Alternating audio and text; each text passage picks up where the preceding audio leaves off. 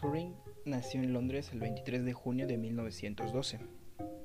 La familia de Alan trabajaba en las colonias inglesas de la India, de hecho su padre trabajaba en el registro civil. Por esta razón, Alan pasó la mayor parte de su infancia viviendo con un matrimonio militar retirado que eran amigos de la familia. Fue justamente con ellos donde Alan descubrió su pasión por los rompecabezas, por las matemáticas y por la ciencia en general. Y desde muy pequeño Alan siempre mostró mucha capacidad para estas ramas. De hecho, él se enseñó a leer solo en tres semanas. Durante toda su infancia, Alan fue a colegios para niños superdotados, donde se les enseñaba cosas demasiado avanzadas para su edad. Y este tipo de formación que recibió en su infancia le aseguró un lugar en uno de los mejores internados de Londres en ese entonces. En 1926, a los 14 años de edad, Alan ingresó al internado de Sherborne en Dorset, en Sussex, Inglaterra. De hecho, su primer día de clases coincidió con la huelga general de Inglaterra.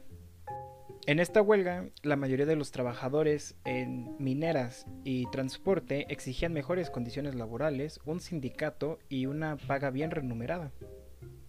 Y por lo mismo, no había transporte para que Alan pudiera ir desde su casa hasta el internado. Entonces, en su primer día de clases, recorrió casi 100 kilómetros en bicicleta para poder llegar a la escuela.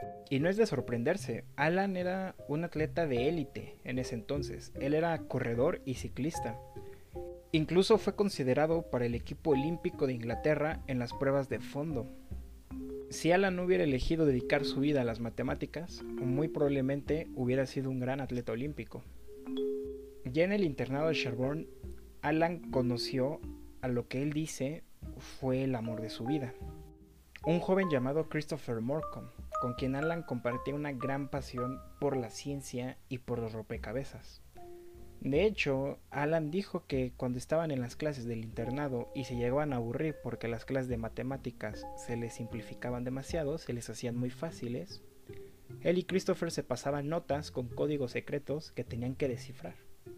Desgraciadamente, en 1930, en el último año del internado, Christopher murió debido a que contrajo tuberculosis bovina.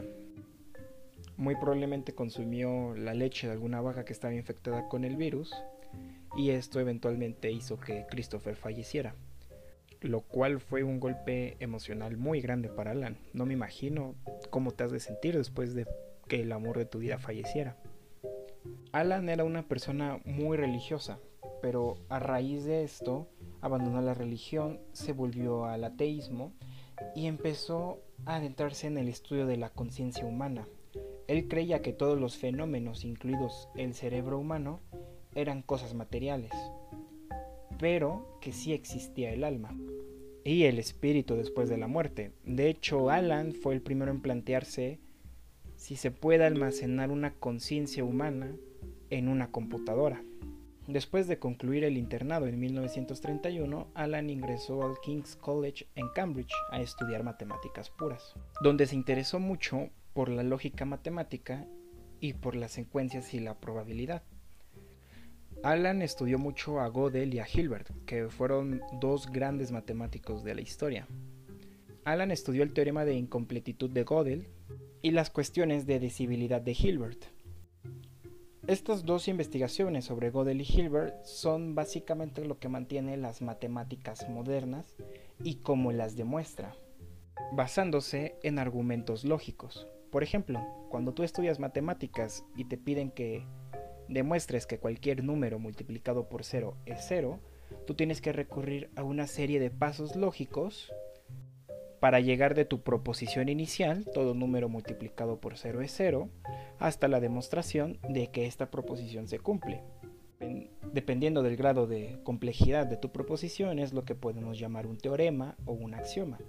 Esto fue lo que estudió Alan de Gödel y Hilbert, porque ellos dos asentaron las bases de la lógica matemática para hacer este proceso.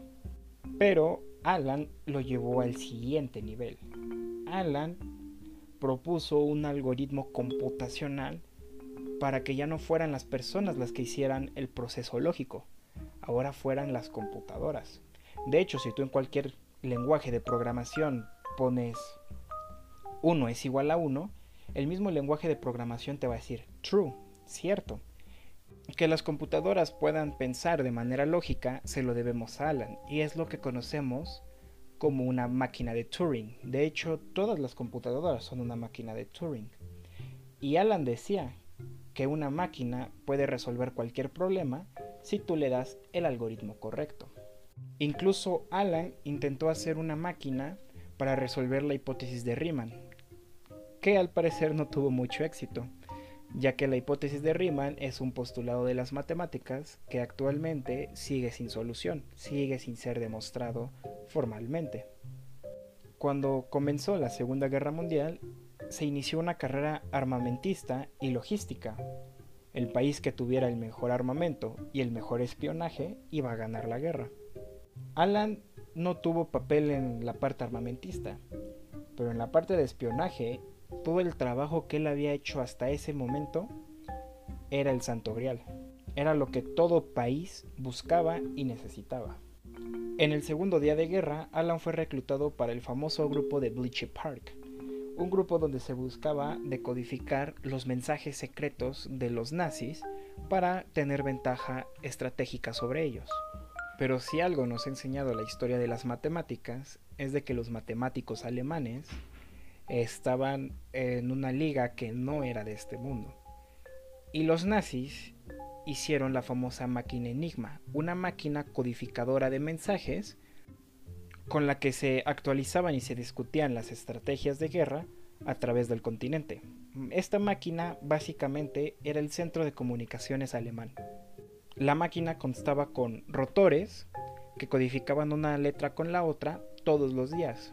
Por ejemplo, si hoy me llegaba un código con la codificación del día de hoy, y al presionar la letra H en la máquina, en realidad era la letra K.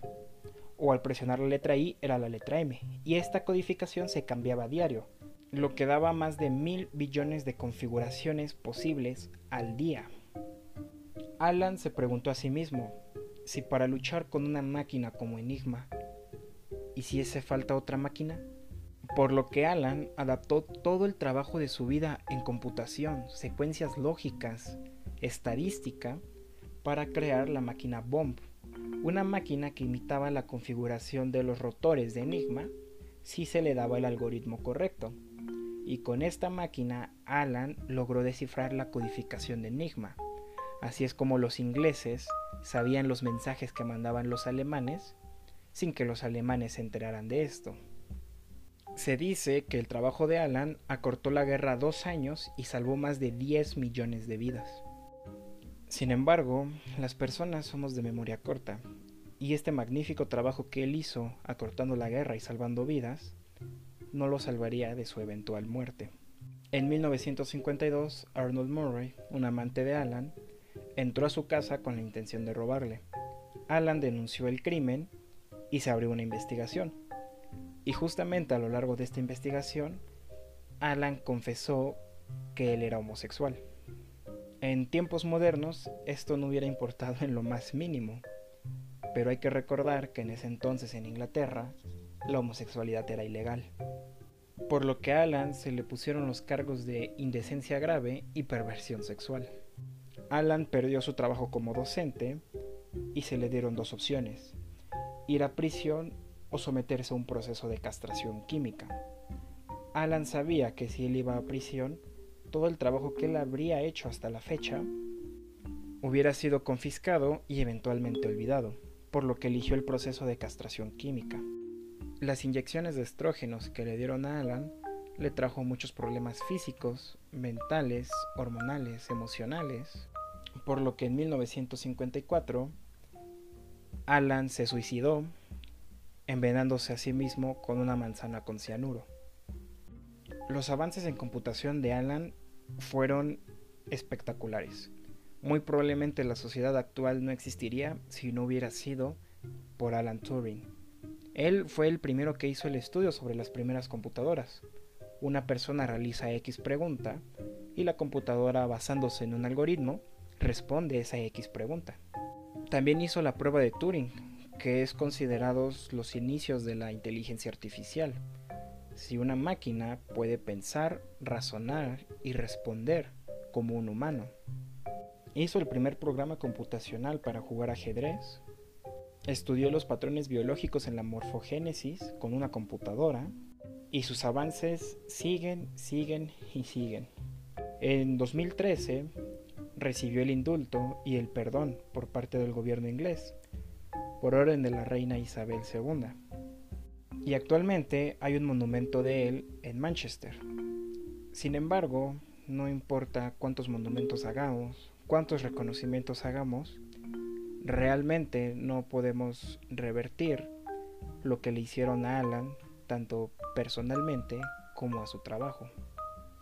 Sin duda, esta es una gran lección, ya que ahora es nuestra responsabilidad, como seres humanos, de hacer este mundo un mundo sin prejuicios, para que todas las personas podamos vivir a gusto y de la manera en la que a nosotros nos gusta, sin recibir ningún tipo de persecución por eso. Si les gusta el podcast y les encanta escuchar sobre historias de científicos y científicas que sin duda marcaron nuestra historia, los invito a escuchar los siguientes capítulos.